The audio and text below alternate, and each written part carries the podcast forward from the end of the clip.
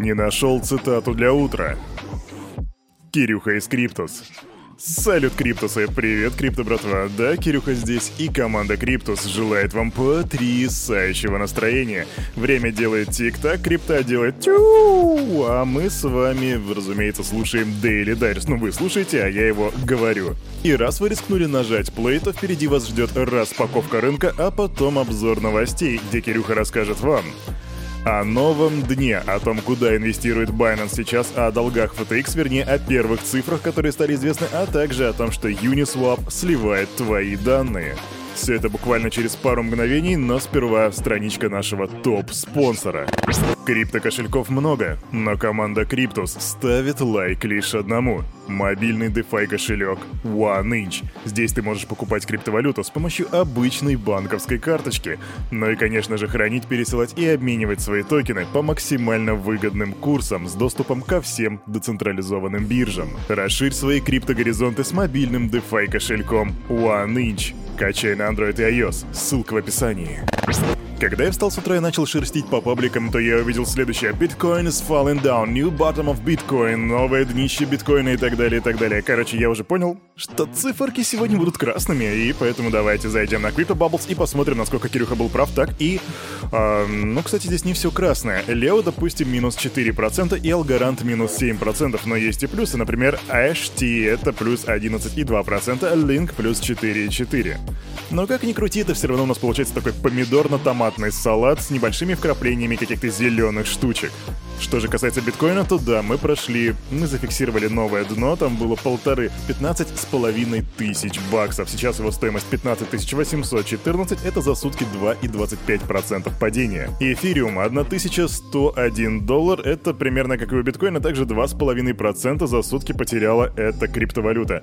Капитализация рынка 787 миллиардов, ух, это больно, и доминация биткоина 38,6%. Ну, истинного криптона такими цифрами не напугаешь, это так просто обычные будни криптоэнтузиаста. Поэтому давайте-ка все это дело закрывать. Ты наливаешь чаек, а Кирюха готовится рассказывать тебе про последние новости, так что приготовься, погнали. Фух. Знаете, Кирюха ведь не совсем обычный криптан, потому что обычно криптан страдает бессонницей от того, что следит за курсами токенов, а Кирюха плохо спит, потому что обычно его мучают сериалы. Да, сериалы — главный враг Кирюхи, но в эту ночь все было несколько иначе, потому что я допоздна сидел и читал книжку, и кто бы знал, что книга 19 века может настолько сильно тебя затянуть. Если тебе интересно, то книга называется «Жерминаль», а мы с вами переходим к главной части Daily Digest, к новостям. Начнем мы с вами немножко сдалека, но недалеко отходя от темы биткоина, потому что биткоин обновил свой рекорд в плане сложности майнинга.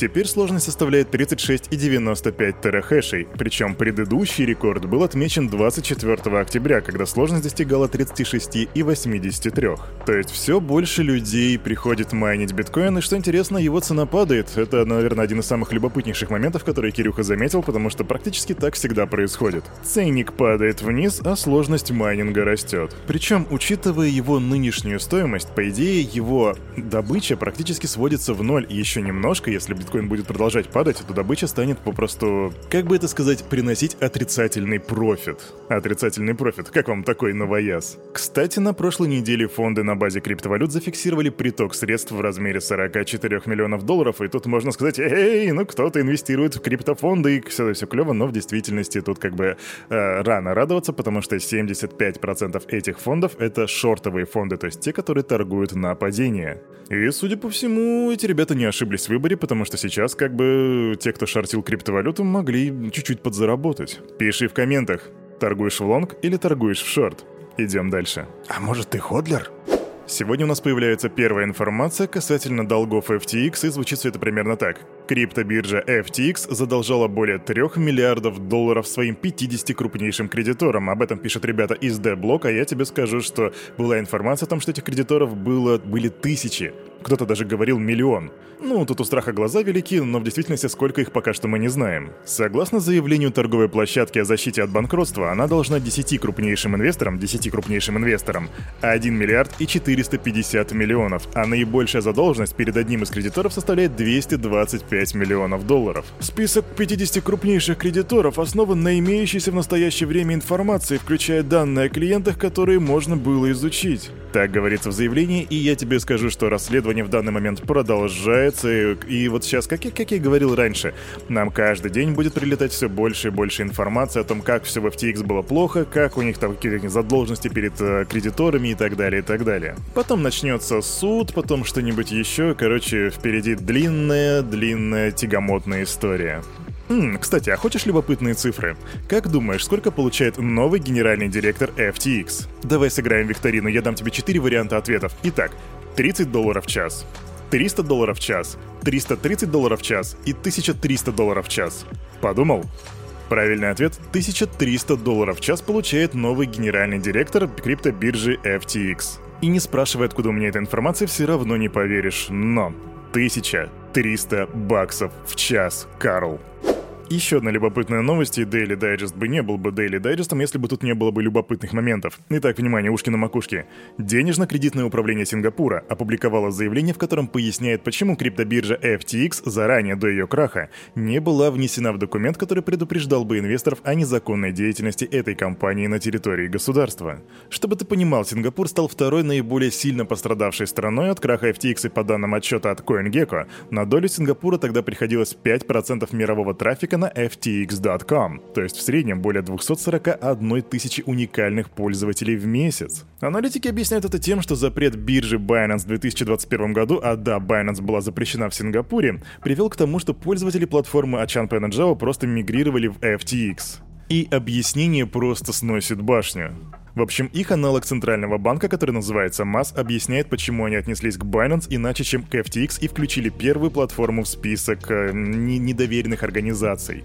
Так вот, дело в том, что Binance и FTX не имеют лицензии в Сингапуре, это верно, но Binance активно привлекали пользователей и предлагали продукты в сингапурских долларах, а FTX нет. Вот оно и все объяснение, и по итогу мы знаем, чем это кончилось. FTX развалился, а Binance продолжает существовать. В этом есть какая-то своего рода что ли, сардоническая ирония, не находите? Идем дальше. Кирюха, а что значит сардоническое? Ну, короче, есть такое понятие, называется сардонический смех. Это не когда ты просто смеешься, а такой ха-ха-ха. Короче, злой такой смех, который высмеивает какую-то, может быть, неудачу, что ли. А мы с вами продолжаем следить за хакером, который увел криптобиржи 4... FTX, опять же, да, какая еще, какая еще другая криптобиржа может быть, который вел у нее 400 миллионов баксов, затем он стал э, эфириум китом, потому что у него было 250 тысяч эфириумов. И вот теперь он обменял 50 тысяч эфиров на обернутый обернутый биткоин от RAN Protocol и подключил активы к кросс-чейн мосту для перевода в основную сеть. Вполне очень скоро он может закинуть эти обернутые, эти обернутые биткоины прямо в основную сеть битка, и затем, по идее, он останется как бы анонимным. Забавно, что он выбирает биткоин вместо эфириума, потому что, как мы знаем, эфир же у нас супер децентрализованный. Нет, он не супер децентрализованный, именно поэтому он как бы и валит, видимо, с эфириума и пытается уйти в сеть, где ему практически ничего не угрожает. Что он будет делать дальше, Кирюха тебе расскажет, как только появятся первые новости. Идем дальше. И раз уж мы коснулись темы децентрализации, то вот вам еще децентрализация, которую мы заслужили.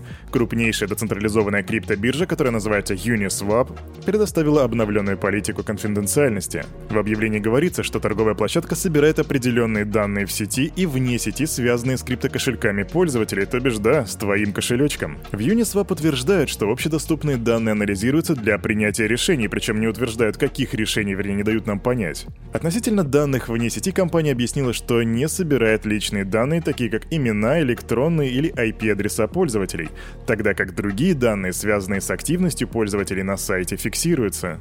Защита данных пользователей и конфиденциальность – это наш главный приоритет. Но мы хотим принимать решения, основанные на информации, которая улучшает взаимодействие с пользователем.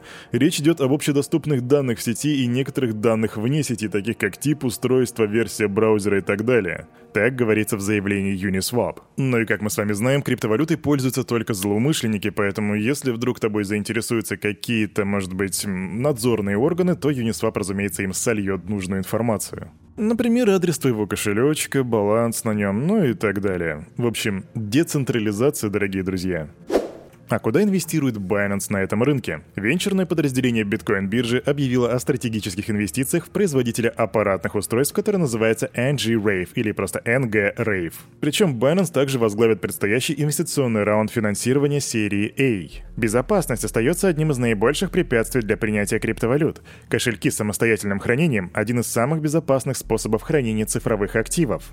С помощью инвестиций в NG Rave мы стремимся продолжить поддержку инновационных стартапов, которые повышают безопасность пользователя. Так заявил глава венчурного подразделения Хэй Ю. Да, Хэй Е, И И И. Ну, интересная фамилия. Итак, отвечая на вопрос, куда инвестирует Binance, Binance инвестирует в безопасность. Кирюха, а помнишь, ты рассказывал про биржу Акс? У них там вроде все было не очень хорошо. Да, действительно, у биржи Акс были некоторые сложности, и вот теперь тебе апдейтик. Акс закроет все позиции трейдеров на фьючерсах и попытается вернуться к нормальной работе.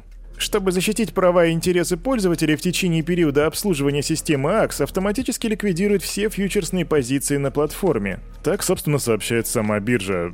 Причем вот это вот понятие, что это значит, ликвидирует фьючерсные позиции. Я не знаю, на самом деле, тут просто какие-то теории появляются, я читал различные комменты, и типа кто-то говорит, что они таким образом хотят себе просто прибавить ликвидности. Так это или нет, и вообще законно ли это, я не знаю. Что думаешь по этому поводу, пиши в комментах. А на этом, на это утро у этого парня за вот этим микрофоном все с вами, как всегда, был Кирюха и команда Криптус желает вам потрясающего настроения на весь предстоящий день. И помните, ваши лайки и комментарии подбадривают Кирюху так же, как и он подбадривает вас каждое утро, так что не стесняемся, не скупимся, ставим, сыпем лайками, пишем комментами, а также помните, что все, что здесь было сказано, это не финансовый совет и не финансовая рекомендация.